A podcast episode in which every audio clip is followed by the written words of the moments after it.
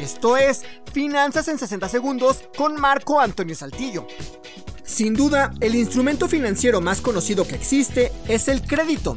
La palabra crédito proviene del latín y particularmente de la palabra credere, que en español significa creer o confianza. Básicamente el crédito es un préstamo de dinero que una persona que cree en ti te ofrece para lo que necesites.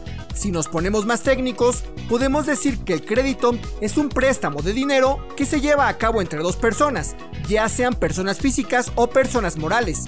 Una de ellas le transfiere el dinero necesario a la otra bajo la promesa de que, al cabo de cierto tiempo, le devolverá el dinero prestado más una suma adicional como muestra de agradecimiento por la confianza. Si pides un préstamo para lo que sea que necesites, debes contemplar esa suma adicional que le deberás pagar a quien te prestó o te prestará.